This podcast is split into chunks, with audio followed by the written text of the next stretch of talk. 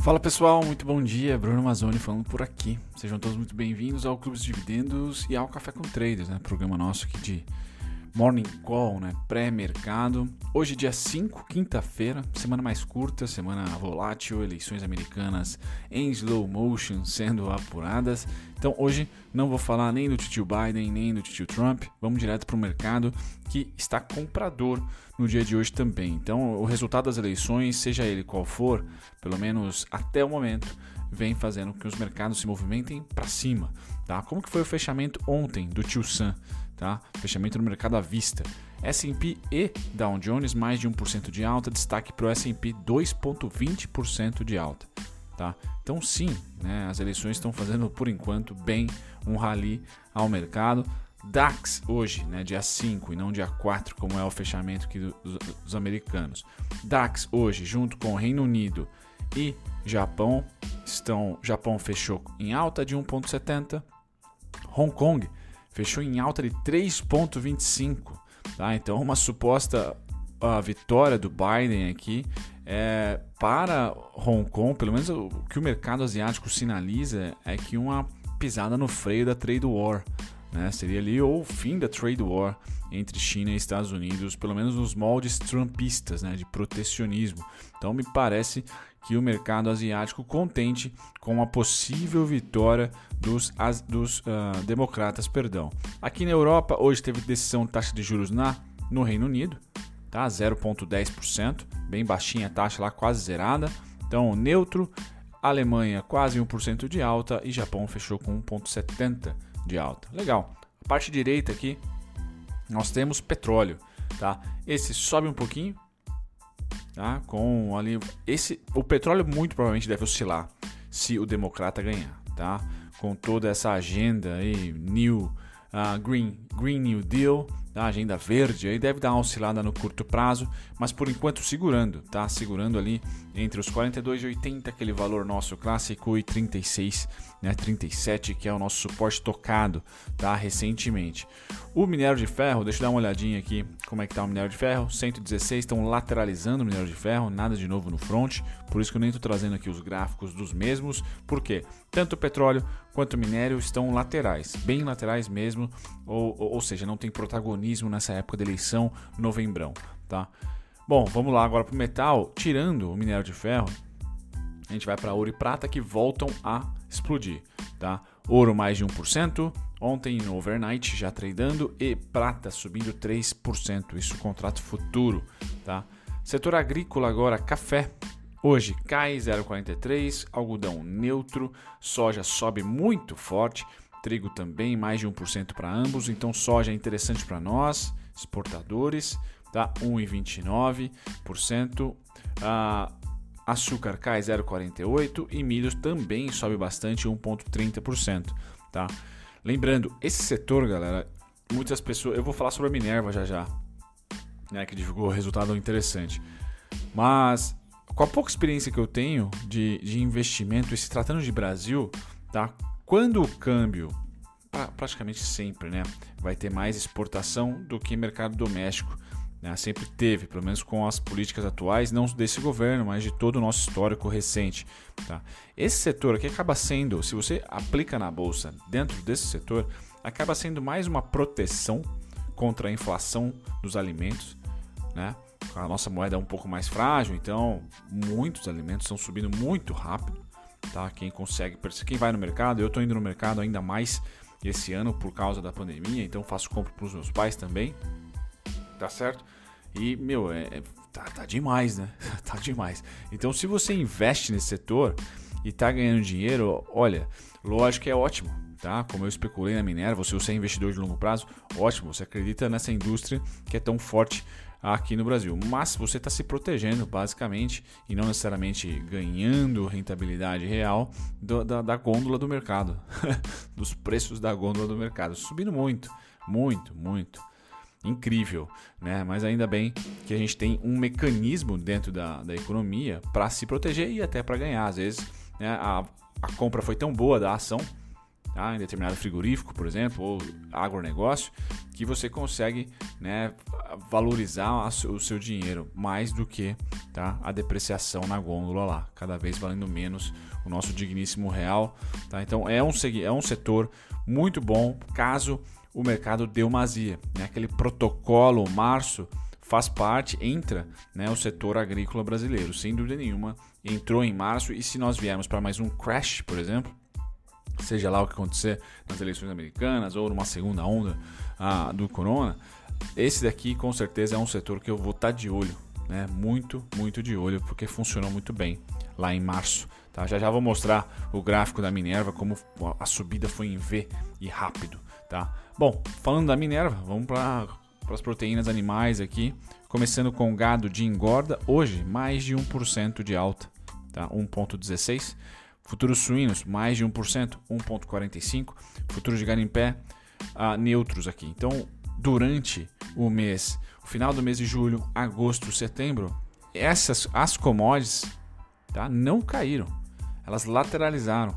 Tá? Lateralizaram. Enquanto o preço das ações tá, fizeram isso daqui. Ó. Certo? E estão, a maioria delas, nessa, nessa região.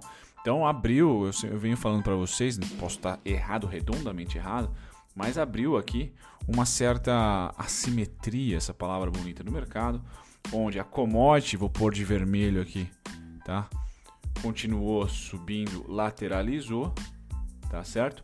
E o preço das ações abriu esse gap entre o valor e a movimentação da commodity e o preço das ações. É essa isso é chamado de assimetria, né? Então acho que eu vejo como oportunidade esse setor para o curto prazo. Posso estar redondamente enganado, assim como estive enganado, por exemplo, com energia elétrica. Tá? Lá em março não, não performou da maneira que eu esperava performar. Bom, voltando agora para os contratos futuros, tá? Todo mundo comprando, tá? Todo mundo comprando eleições americanas. Todo mundo comprando eleições americanas. Então tá aqui, ó. Bom, certo? Tirando nosso fechamento de ontem, que foi muito bom também, quase 2%, DAX sobe 1% no, futuros, no futuro. Ah, Nikkei, Japão também, 1,30. Dow Jones, 1,20. Nasdaq, 2,60. Então, Nasdaq com Biden tá, alegra bastante. Tá? Tem bases de indústrias chinesas na China. Então, comércio exterior, menor probabilidade de trade war. Tá? Creio que seja isso que o mercado esteja comprando, tá? Uma certa paz tá? e menos protecionismo aí nesse, nessas para as empresas transnacionais, tá? Não só multinacionais, mas transnacionais, vamos dizer assim, um novo termo aí. Tá? E S&P subindo 2% também, certo? Então, viva ao mercado pujante, tá certo? Nessa nessa questão e pujante sem nenhum tipo de notícia em relação ao estímulo. Isso aqui é pura especulação tá? de, de eleições. Não tem nenhum fundamento por trás aqui, não se adiantou nada. Tá? Hoje tem decisão importante do FONC, já já eu passo para vocês na, na, no calendário. Tá? Bom, passar essa parte, a gente dá uma puladinha agora para os contratos, uh, para os fluxos estrangeiros, com aquele resumão do pessoal da Eleven e da Blue Star. Então, se você é cliente tá? ou assinante lá do, do da Blue Star, é gratuito, a descrição está no, a, o, o, link está na descrição desse vídeo aqui para você que precisa de um assessor ou quer cotar benefícios na XP, tá certo? Eu recomendo sempre o Gui, que é colaborador aqui do canal e é meu assessor. Então ele sempre coloca lá no board, todos, têm, todos temos acesso ao board gratuitamente, tá? Os fluxos estrangeiros que a Eleven faz, tá? Fonte é a Bloomberg e o gráfico bonitinho editado a Eleven que faz. O interessante que eu quero trazer para vocês é esse quadrante da direita, onde nós somamos o fluxo estrangeiro tanto dos IPOs e follow-ons como do mercado secundário, ações, que estão no chamado aí free float, tá? E o mês de outubro foi espetacular de alta, espetacular dentro da nossa realidade, tá? Então o mês de agosto, volátil, resultados, eles compraram, o mercado continuou caindo, tá? Mês de setembro, uma frustração pequena, mas não muito grande da compra de agosto, tá certo? E aí no mês, e teve IPOs aqui também, em agosto, e aí no mês de outubro, a compra volta. Então percebam que o timing de compra com, começa a melhorar a partir aqui de junho, tá? teve um primeiro mês comprador, tá? No saldo, IPO, follow-on e mercado secundário. Aí julho, pré-resultado, eles viram a mão aqui operam vendido e aí começam a ter oscilação muito menor, muito menor da parte vendedora, tá? Muito menor da parte vendedora. Então, houve compras aqui, vamos, vamos dizer, do final de julho tá, até o momento. Em agosto foi o, o outubro, perdão, foi o mês de maior compra do ano em relação aqui no saldo final. Tá? Então acho que isso é bacana, isso traz aí um, um, um timing bem melhor, tá? Timing bem melhor mesmo de como pode performar as ações para agora, tá? No curtíssimo prazo, tá certo? Novembro, dezembro, tá certo? Principalmente novembro, dezembro, que a gente começa a quicar em Black Friday, pós-eleições e também Natal e Ano Novo, que tendem historicamente a ser a serem né, meses compradores. Bom, fluxo no juros é de alta, tá certo? Então sim, sim, o, o, dólar vai começar cada vez mais a ser pressionado. Se Biden ganhar, o dólar vai ser ainda mais pressionado, porque deve, como eu falei, a política ser diferente em relação ao Trump. Lá, treasuries deve subir, os juros devem subir por lá para conter possível inflação e não deve, não deve ter ali um protecionismo tão grande, a moeda deve perder um pouco do seu valor, tá? E se parar, né, adicionando aí, se parar a impressão de grana, nossa, aí é que o dólar ah, vai dar uma segurada mesmo, tá certo? Pelo menos por um curto prazo, por um, um curto espaço de tempo, a gente pode ter uma derrocada do dólar aqui no Brasil, tá certo? Deve ter uma derrocada do dólar aqui no Brasil, é isso que eu imagino. Tá? O BC não vai aguentar, o nosso BC agora, não vai aguentar por muito tempo esses juros tão baixos. Tá? Não acredito que vá aguentar. Tá? Vai ser realmente desafiador o câmbio para o Brasil nos próximos anos. Tá? Nos próximos anos. Principalmente porque a gente tem corrida eleitoral também e juros se transformou em uma política de governo, tá? que mostra a cara do governo. Então, os gringos estão comprando juros, estão empurrando o curto também para cima de 2%. Não vai ser fácil segurar esse cara aqui não. Tá? Ah, e aí o dólar, há compras aqui no dólar, mas eu não acredito que seja que seja fluxo real. Tá? Não, pelo menos eu não estou apostando que o dólar vá subir tão rápido tá? Principalmente se o democrata ganhar. Deve ter alguma, alguma surpresa nos aguarda aqui no dólar. Lógico, né? o fluxo é extremamente comprador na rolagem do contrato, mas a espera de notícias, certo? A espera de notícias. Né? No gráfico eu vou tentar trazer para vocês já já o que eu aguardo para o dólar caso ele venha para cima. Ele está nessa posição aqui o dólar, né? Tá meio que lateralizando aqui. O que eu aguardo aqui é um rompimento falso no 6 e pouquinho 6,20, se não me engano, tá? Por uma derrocada estratosférica pós isso. Tá? Então, é, no máximo aqui, tá? o mais provável, pelo menos em novembro, com toda essa, essa problemática das eleições, é que ele fique nessa região, dando violinadas para cima e para baixo. Caso rompa para cima, vai ser o último topo. Pelo menos é isso que eu aguardo. Se CC Biden levar às eleições. Tá? Ah, agora fluxo de fluxo de índice futuro continua vendido. Se está vendendo o índice futuro, é muito provavelmente que o nosso à vista está sendo comprado. Então, mês de outubro fechou, está quase aqui. Tem o dia 29, né? O último dia que eu tenho, um pouco de delay aqui para o índice à vista, tá? Mas o mês inteiro de compra, linha verde aqui. Vocês estão vendo? Mês inteiro praticamente de compra. E agora sim, nós temos o mercado caindo, caiu bastante, tá certo? E o nosso e os gringos compraram bastante. Então toda essa queda que nós tivemos está com delay esse gráfico, último dia 30 que eu tenho aqui do índice e o último dia 29 que eu tenho do fluxo. Então o mercado já começou a subir, o mercado atual já está tendo altas, tá? já está aqui assim mais ou menos, sei lá, por ali. Tá? E os caras estão aproveitando para começar a pôr no bolso ou aumentar a mão. Por isso que a gente vai dar uma olhadinha tá? no fluxo dia a dia. Infelizmente, a B3 para o fluxo de mercado à vista demora 48 horas para atualizar. Tá? Então, o delay não é, é, falha da Gringolândia, aqui do Renatão, muito pelo contrário, é a própria B3 que demora para soltar esses dados públicos, certo? Então, muita atenção. Outubro foi o mês que compraram ações, fizeram stock picking, fizeram aquela, aquela feirinha, o Renatão gosta de falar de feirinha, né? fizeram aquela feirinha específica, por isso que é uma arte e me motiva muito continuar fazendo o canal aqui, porque stock picking realmente pode mudar a sua vida. se você acertar ali uma Pets, se você acertar ali uma local web, se você acertar ali uma Magalu, cara, fizemos, fizemos nossa década, certo? Muito bem. Passada dessa notícia, a gente vai para Minerva. Então ela apresentou aqui uma receita líquida acima da esperada, da esperada. Os principais pontos foram positivos no caso, receita de 5.1 bi, EBITDA de 554 milhões, com margem de 10,8, então dois dígitos aqui para ela. O anúncio de pagamento de dividendo de 0,25 por ação. Então, sim, setor de frigorífico, assim como o setor de construção civil, acaba sendo cíclico porque está conectado ele à commodity e construção civil está conectado aí a um ciclo natural de mercado, né, de construção e comercialização. Você pode receber aí a dividendos, 2,6%, ó, tá acima da, da Selic, quem diria, hein? Minerva, hein? Quem diria?